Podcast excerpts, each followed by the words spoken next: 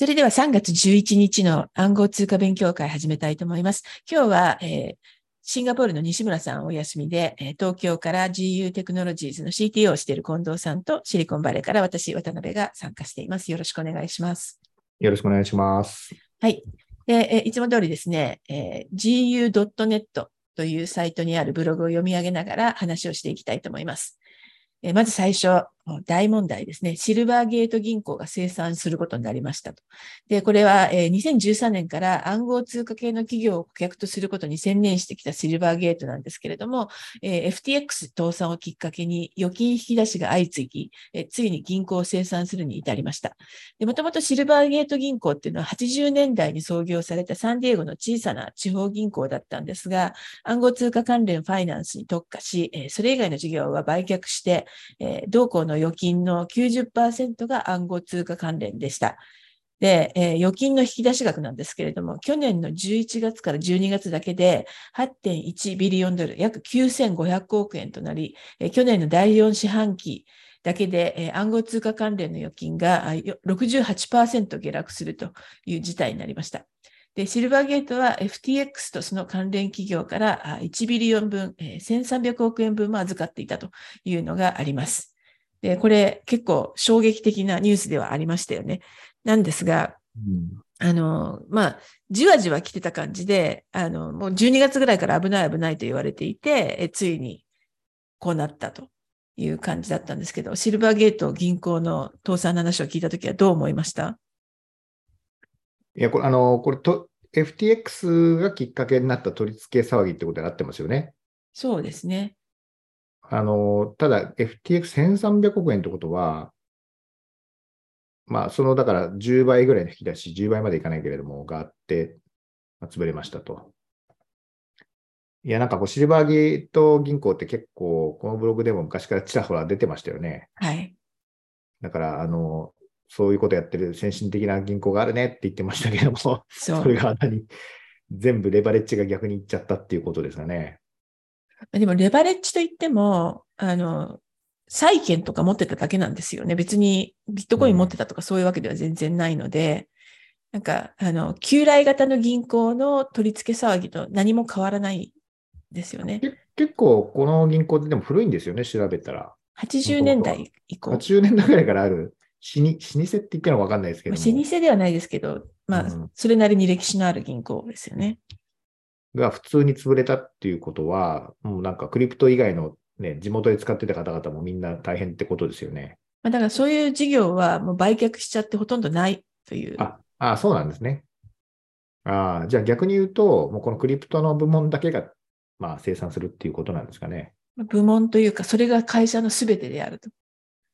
うん、あに今なってしまってるってことですね。預金の90%が暗号通貨関連だったと。うん。いやーな、なんと言っていいやらっていうことですけれども。でもこれ結構、あの、いろんな取引所が、まず米ドルを預かるじゃないですか、その、そうですね。クリプトに変える前に。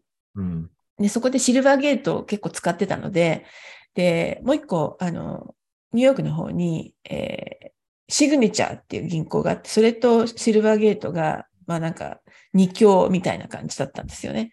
うん、で、あの、オンボーディングできなくなると結構困りますよね。取引所に米ドルが預けられないとか。これ、既存の取引所からこう引き出すときとかも多分このシルバーゲートの使ってるわけですよね、皆さん。そうですね。で、なんかそれを使うのをやめましたっていう発表をコインベースとかが先週かな、うん、してたような気がします。あの、コインベースはやめても他に代替があるっていうことですかね。まあ、なんかそのシグニチャーバンクとかもあるし、あるんですけど、シグニチャーは大丈夫なのかって話ですよね。次はっていうことですよね。あでも、シグニチャーの方が大きい銀行ではあるんですけれどもね。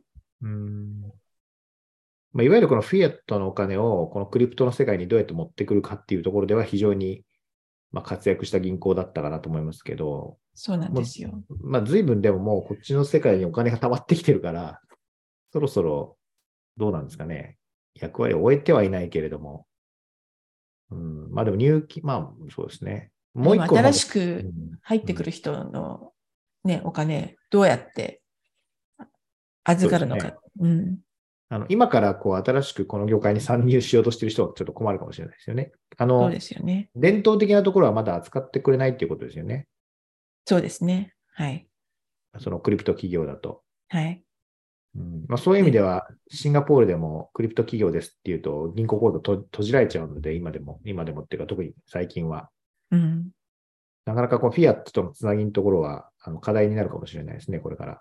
そうですね。アメリカもすごい、あの、オペレーションチョークポイントとかいう名前でですね、えーその銀行をを暗号通貨への橋がかりとしての銀行をちゃんと締め付けようみたいなことをいろんな機関がアメリカもやっていて、えーうんなかなか厳しい感じなんですけれども、うんえその、えー大手であるところのシルバーゲートが潰れましたと。で、どれぐらいのサイズの銀行かというとですね、ちょっと調べたんですけれども、預金残高が12ビリオンドルで、えー1兆数千億円なんですね。なの、で、えー地銀の70位ぐらい、日本の地銀の70位ぐらいの預金残高であると。なるほど、なるほど。えーそれぐらいの規模の銀行でしたとうんいう感じですね。で、これが水曜日だったんですよ。銀行生産のニュースが出たのが。そして、次の木曜日にシリコンバレーバンクが厳しくなって、えー翌金曜日にこれまた、まあ、潰れたとうんいうのがあって、あの、シリコンバレーバンクは、あクリプトは関係ないんですけれども、スタートアップとか、ベンチャーキャピタルとかがうん口座を持っている銀行でうん。あったと。でうん。特になんかその、外部から投資を受けるようなスタートアップは、ぜひうちに来てね、みたいな営業をしていて、基本的には外部から投資を受けるような、えーベンチャーしか受け付けませんという銀行だったんですよね。で、えーその銀行が取り付け、取り付け騒ぎがあって、えーうん。木曜日に、その、うん。えー木曜日だけで4000億円とか、えー引き出しがあったらしいんですけれども、で、えー金曜日の朝、今日の朝ですね、えーカリフォルニア州の命令で、えー運用禁止と、えー閉鎖の、ということになってですね、えー今に至るっていう感じですね。これブログには書いてないですね、シリコ書ンバレーいてないですね。もう今日ですからね。昨日の今日みたいな話多なので分このシルバーゲート銀行とシリコンバレーバンクの違いが分かってない方も結構いるかもしれないんですけれども、シまあリコンしバレー、しシリコンバレーバンクは普通の銀行で暗号通貨全然関係ない。というは関係ないんですけれども、えー金融界に衝撃が走るっていう意味では、うんシリコンバレーバンクの方が衝撃が大きいっていう。単にこれ、私枠で取り付け騒ぎになったってことですよね、シリコンバレーバンク。シリコンバレーバンクは、あの、Q4 に損が出てますっていう、うあの、はえープレスリリースを出したんですね。で、その損が出た分の、えー金額を、えー外部から増資で集めますっていう。あじゃあ、関係ないんですね、この話とは。シルバーゲート。あ全然関係ないですよ。あ関係ないけど、たまたまってことですね。たまたま翌日で、かつ、あの、えー業界、業界というか、まあ、金融全体に衝撃が走るみたいな感じだったので。そうですよね。シリコンバレーバンクって向こうでスタートアップ作って調達したところがまず開く銀行っていうところですよね。そうですね。それで伸ばしてきたところなんで、うん。これはスタートアップの資金が一斉にロックされたっていうことであってますか？そうですね。相当なことですよね。そっちの方が相当なことだと思うんですけれども。そうなんですよ。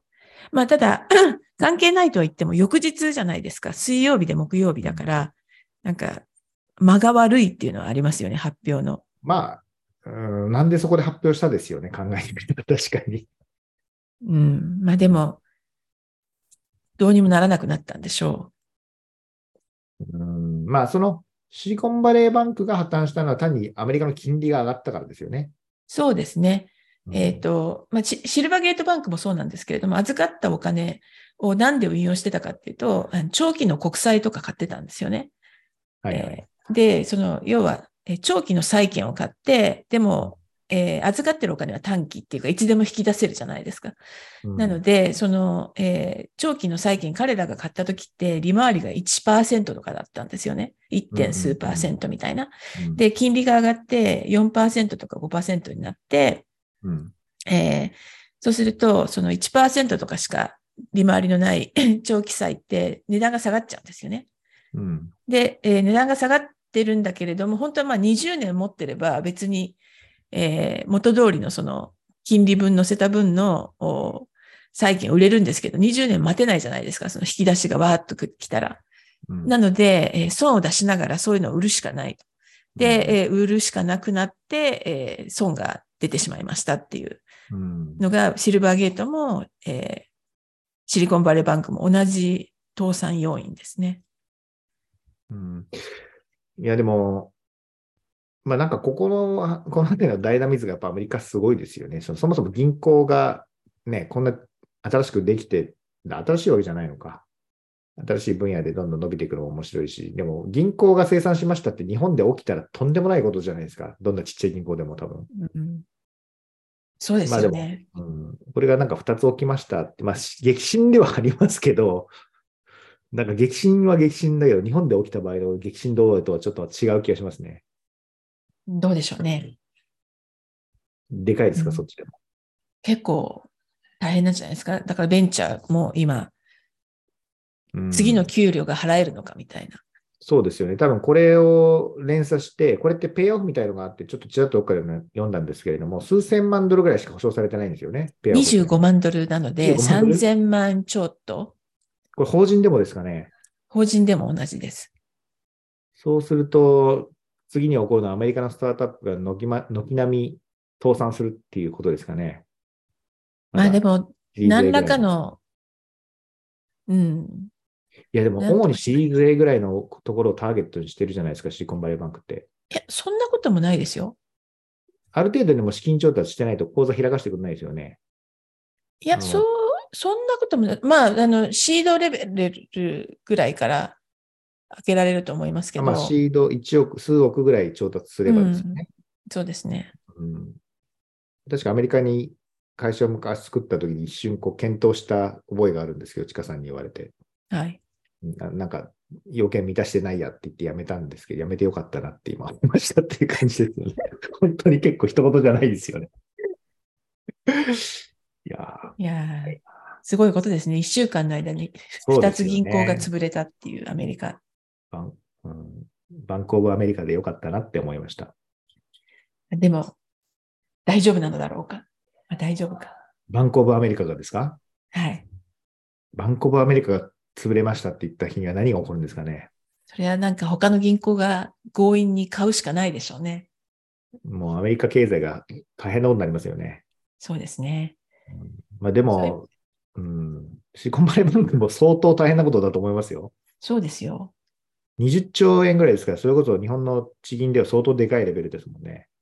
えっ、ー、とね、調べたんですけど、地銀の一番多いのが横浜銀行の残高なんですよね。はいはい、それより多い。多い。多い。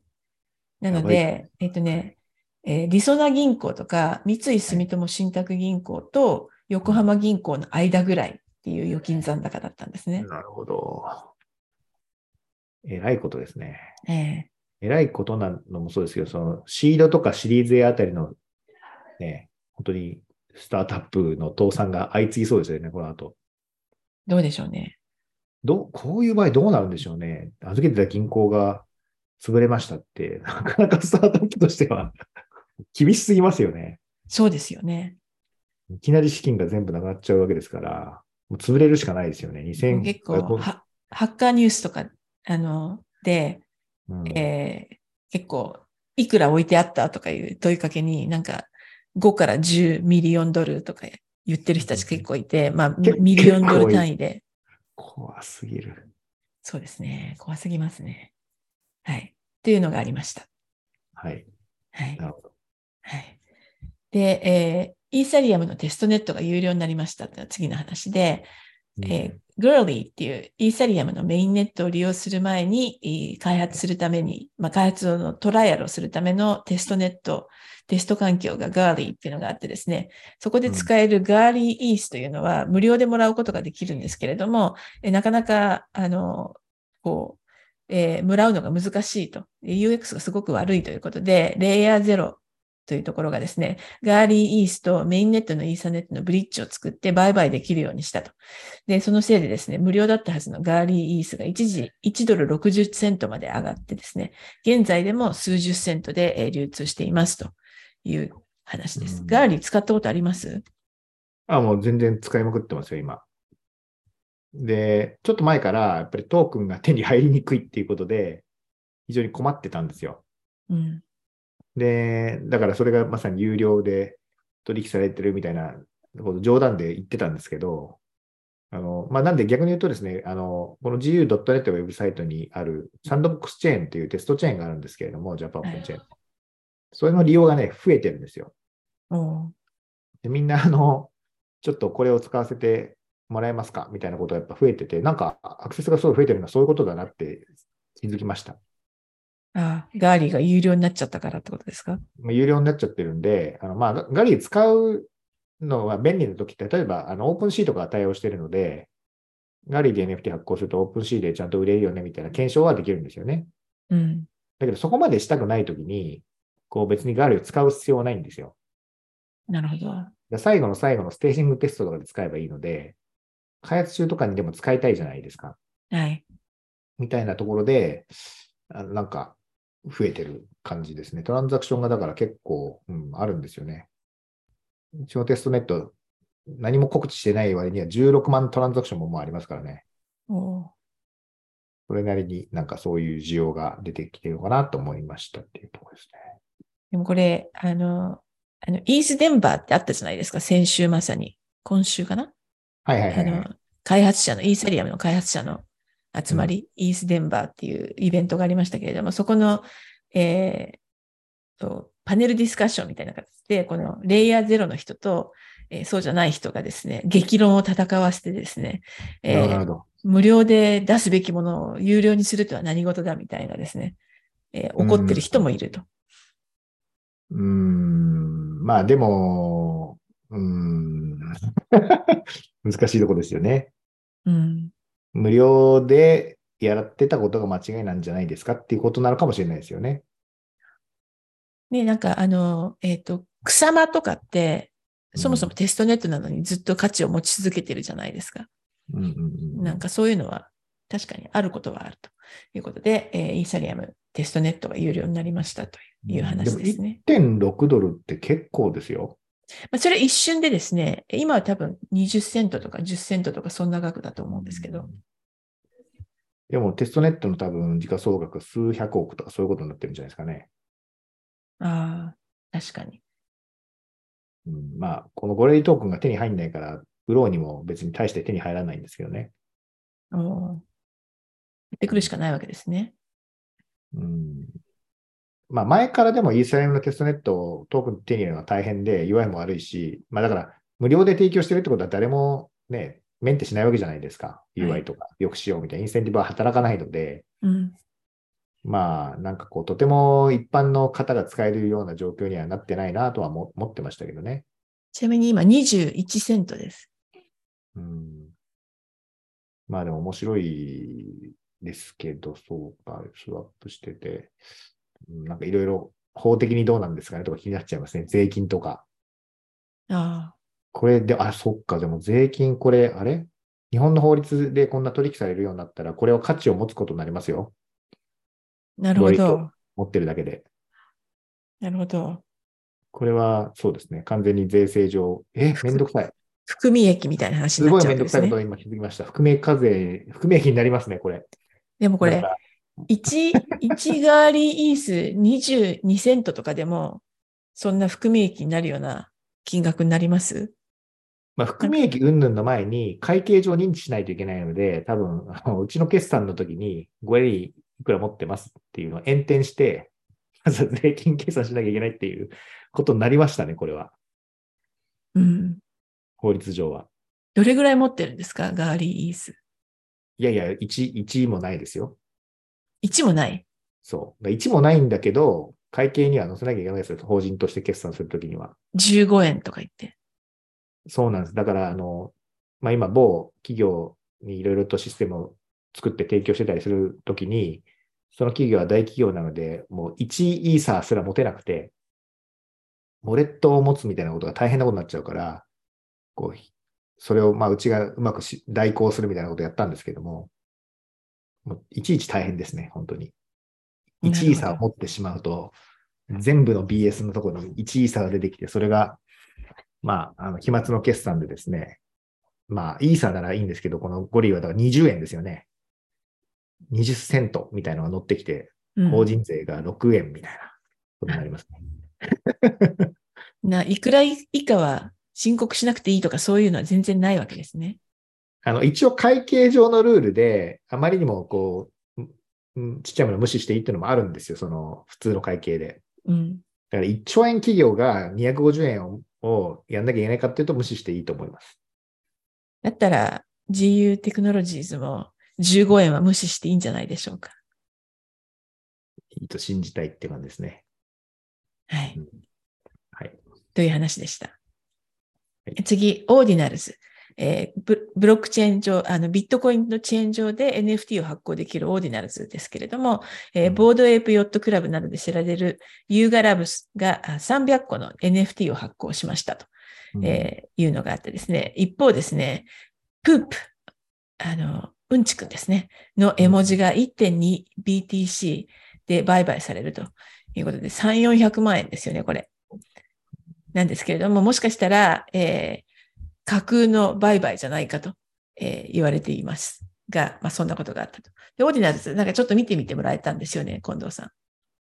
あそうですね。見たっていうよりは、ちょっと、はい、調べたぐらいなんで、その細かいテクノロジーまですごい知ってるということではないですけれども、まあ、あの、イーサリアムとかとの一番の違いは、やっぱりこう変更不可能性がより高いっていうことですよね。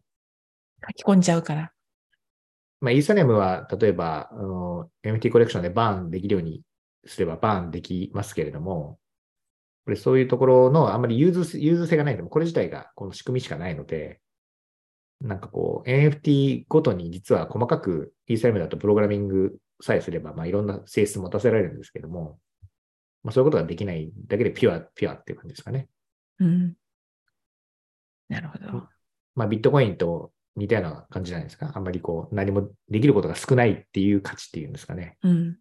はあるような気はしますけれども、まあなんか流行るのかどうかって言われるとちょっとわかんないですね。微妙ですよね。うんあれ、4メガまででしたっけ？その、そうですね。メモリー空間っていうか、あの、うんみたいなところはそうですね。はい。まあそれ以下のものしか載せられないんですよね。まあそういうことにはなりますね。うん。うん。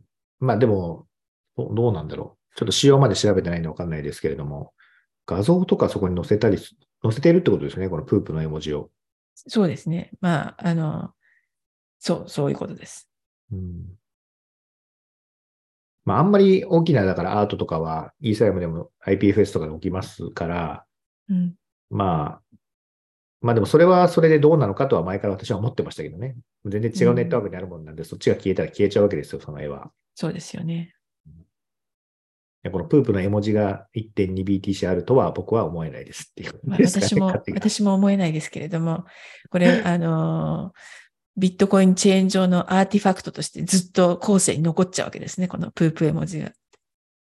うん、まあそういう価値を見据えて買った人がいるのかもしれないですよね。価値になるのだろうか。俺あのプープ持ってるぜっていうことじゃないですか。そうですかね。まあ、でもそれでも1.2はないですよね。2、300万ですか？そんな感じじゃないですか？話題になるならあるかもしれないな。うん。なんかちょっとオーディナルズで発行してみます？なんか出してみます？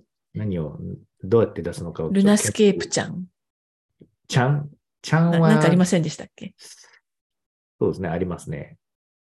なんかじゃあ、作って、オーディエンスに上げてみましょうか。4メガバイト。うちの娘の描いた絵とかでいいような気がしますけど。まあでも今、世界初のなんとかって狙えるかもしれないですね。今だったら。世界初のプープみたいな。日本初の日本語のプープ、ープじゃねえや。日本語の NFT、オーディナルズ NFT とか。うん。うんなんかそういう輩がいっぱい出てくる可能性もあるような気がします。ね。うんまあ、でもメンバーシップの NFT とかとして使うのはいいかもしれないですよね。ああ。なんとなく。うん、ビットコインがそもそもどうなんだっていうところですかね、あと、ちかさん。その、あまあ、話題になってたのは、これをやると当然、まあ、あの、コストがかかるわけですよ。よりガス代みたいなのがかかるわけなので、はい。実際の、それでそこは上がっちゃってるっていう批判の記事もありましたね。ああ。まあね、そうですね。より、まあね、ノード、マイナーとしてもたくさんのデータ量を保持しなきゃいけなくなりますし、まあ、この世界がすごい広がると、よりビットコインのガス代が上がっちゃうというか、ガス代というか手数料ですかね。うんっていう問題がありそうですね。そうですね。一応、ビットコインも、ビットコイン以外にできることが一個できたみたいな感じですよね。うん、まあでも試みとしては、なんか面白いんじゃないでしょうかと思いますね。ということでした。で、その他のニュースなんですけれども、えー SEC トップのゲリー・ゲンズラーが、えーうんビットコイン以外の暗号通貨はすべて証券であるという発言をして衝撃が走っています。衝撃ですよね。うん。まあ、いうん、まあ、もともとリップルがね、イーサーがいいのになんでうちはダメなんだって裁判やってますけれども、まあ、そうだよねっていうことを言ったってことですよね。で、っていうか、イーサもダメだって言ったってことですよね。まあ、案にそういうふうに見えますよね。そう、だから、えっ、と、リップルがイーサがいいのに、うちはなんでダメなんだっていうのの、イーサも潰れてしまったということで。これ多分ですね、なものすごい影響、まず影響があると思ってまして、仮にイーサが証券だったってなるとですよ。はい。でじゃあ、ビタリックさんとかって、イーサリアム推奨してるわけですよ。はい。いろんな発言してるじゃないですか。あれ、うん証券法で言うとかなり危ないわけですよ。ああ、ね、あの、というか、アウトですよね、全部。まあ、我々ももしかしてアウト何か踏んでるかもしれませんっていうレベルですよね、これ、下手すると。うん。なので、証券になると、ちょっと、本当にそれやるんだったら逮捕者続出ってことになりますよね、下手すると。なるほど。要は証券をプロモートししてはいけないという話ですね。ライセンスなしで証券をプロモートしてしまっていた人たちは全員どうなるんですかってことですよね。うん。ちょっとそこが心配ですって思いました。はい。うんまあ私、我々日本にいるから大丈夫ですけれども、ちかさんもまあ大丈夫ですかね。大丈夫ですかね。うんはい。まあ気をつけましょうということですね。ステーキングとか宣伝してる人たちは相当危ないと思いますよ。ああ、多分。ステーキングは完全に全部ダメですからね。あれは dividend 扱いになるのかな？うん、もうステーキングはもう完全にアウトだって、そもそも罰金払ってるじゃないですか。はい。うん、だからアメリカ人に向けてステーキング宣伝した人はアメリカ行ったら全員逮捕じゃないですか。か罰金払いじゃないですかね。もうすでに。なるほど。うん、だからこれはかなり影響があると思いますね。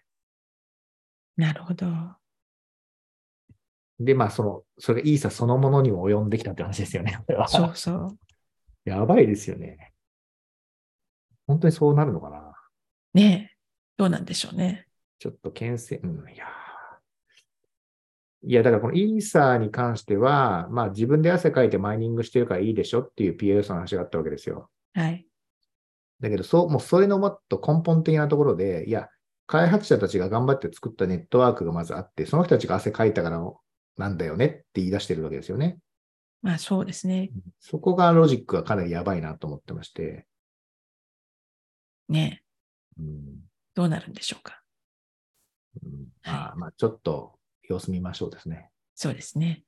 次、えー連邦裁判官が、えー絵文字に、を投資アドバイスと判決を出したというので、これも衝撃が 走ったんですけれども、あの、絵文字でロケットがピュって飛んでいく絵文字と、あとあの、グラフで、あの、こう赤いグラフが右が、右肩上がりでガーって伸びているグラフの絵文字。あと、あの袋の中にドルマークが入ってる。ふ袋が、あ中にドルが入ってるよっていうドルマーク付きのあの袋の絵文字がありますよね。で、これは、えー投資益がありますよっていううん投資アドバイスと一緒であるということでですね、絵文字やばいみたいなうん感じですね。でよく裁判官絵文字見てますねっていう感じなんですけど。まあ、裁判になったからじゃないですかね。ねうん、え。これでもテレグラムとか行くとめちゃくちゃこういうの踊ってますよね。ですよね。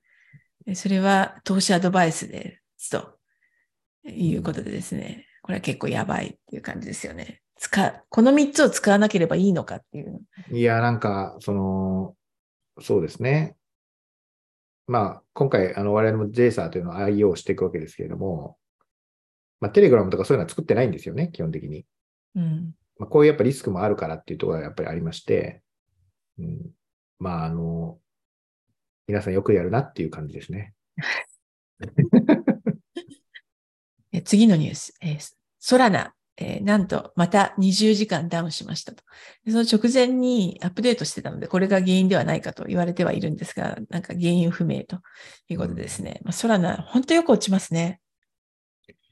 うーん、どういうことですかね。ねうーん、だって、なうん、本当なんですかね。これブロックチェーンなんですかね、ソラナって。え。それが微妙っていう説もありますよね。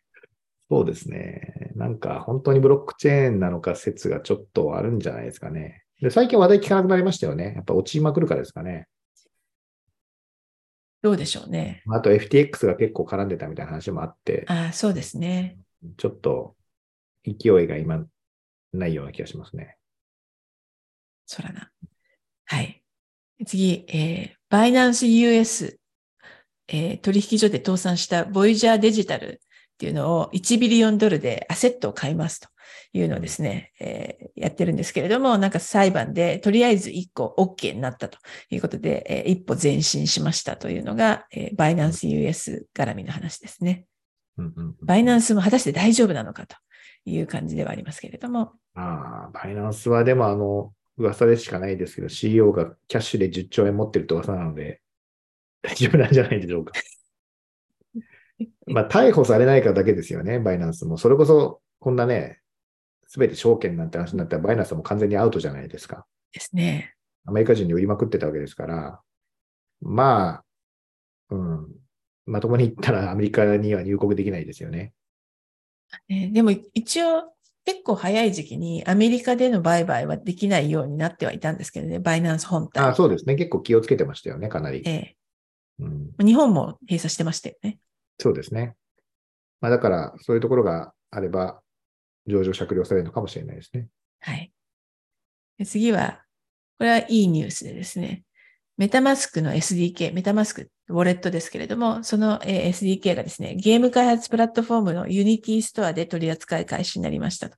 とで、えー Unity ユーザー、マンスリーユニークが28億人もいるらしいんですけれども、その Unity のに、メタマスクがこうインテグレートされた。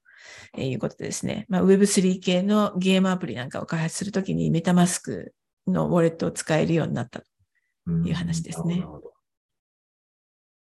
なるほどですね。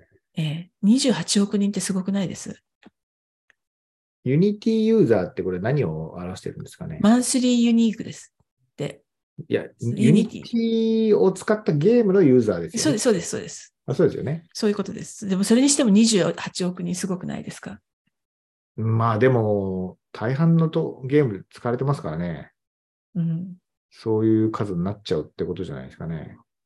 世界の人口が80億人とかじゃないですかすごい。すごいですね。世界の4人に1人、もしくはまあ3人に1人ぐらいが使っている。そんなに使われてるフレームワークって確かに他にありますかねねないような気がするな。アップルの、まあ、アップルのフレームワークとかそういうレベルになってきますかね。アプリ作る。え。はい。でそこで、まあ、メタマスクが使えるようになりましたという話でした。あの、メタマスク前から気になってるんですけど、もともとはメタマスクの中でなんか、ユニ、売買みたいな、はいはい。一緒にできるようになりましたけれども、あれははいこの証券ですっていう話になってくると、もうかなり危ないですよね。ねうん、今あれどうなったのかねなんかなくなってるような気がしますけえ。ど、あ、そうですか。チャージ見てないから。てるのかな。うん。そうですね。メタマスクの中で、えーいろんな通貨を売買できるようになったっていうのが2年ぐらい前でしたっけ？ニュースでありましたよね。そうですね。今どこないかな。なくなった。あれ？なんか、でも、こあ購入っていうリンクはありますよ。ああ、じゃあでまコインで、コインベースペイで購入になってますね。トラストバン、うん、そうだな。あ、あやっぱりそうだな。あの、取引所に飛ばすようになりましたね。ああ、うん。そのユニスワップみたいなの前入れてたんですけど、これ危ないんじゃないかなと思ってたんですけど、やっぱり、そのやめたんですね、判断として。なるほど。まあ、コインベース日本あ、アメリカ企業ですからね。そうですね。うんはい。で次、次のニュース。GKEVM、えーレイヤー2のスクロールっていうのがあるんですけれども、これがガーリーテストネット上でライブになりましたということですね。GKEVM、次々にいろいろ出てきますね。うん。ちょっと試してみたいですね。何ができるのか。スクロール。はい。で次、最後のニュースで、えーオアシスっていう、えーえーと、マルチシグのウォレットを作っているところがあるんですけれども、そこが、えー去年のワームホールのハックで、えーソラナのネットワーク上から盗まれた資金を取り戻してですね、えーまあ、そのオアシスのウォレット内にあった資金を取り戻して、オリジナルのオーナーであるところのジャンプキャピタルに変換しましたということでですね、ウォレット出してる会社が個別のウォレットにアクセスできていいのだろうかということで、えーちょっと話題になりました。うんよくないですよね。うん、まあ、良くない。それだけ聞くと良くないですよね。うん。うんできてしまう。実は。オオアシスっていうちなみにブランドで展開してるなんか企業とかチェーンがいっぱいあるので、これ誤解が招くとあれなんですけど、これはオアシスっていうなんかウォレットを提供してる会社っていうことですよね。そうですね。でそこに、えーウォレットオーナーがアクセス、ウォレットオーナーじゃないですね。おあの、オアシスがアクセスできるという、えーバグがあったわけですね。脆弱性というか。うんで、それをお使ってですね、えーその、ワームハウルで、えーのハッカーがオアシスウォレットに持っていた資金を取り戻してしまったんですね。うん。まあ、いろいろありますね。ということで、えうんーはい。あ、いや、どうぞどうぞ。あ、いや、もう、これで終わりっていう話なんですけど。うん、まあでも、うん、まあそうですね。全体的にはその、何ですか？ものすごく言ってた第3のバブルがドーンと 下がったのがはっきりしつつも、まあなんか前向きなものもまあなんかいろいろ出てきてる気がしますけどね。まあちょっと、これは触れてないですけど、そのイーサリアムの新しい企画とかですね。はい。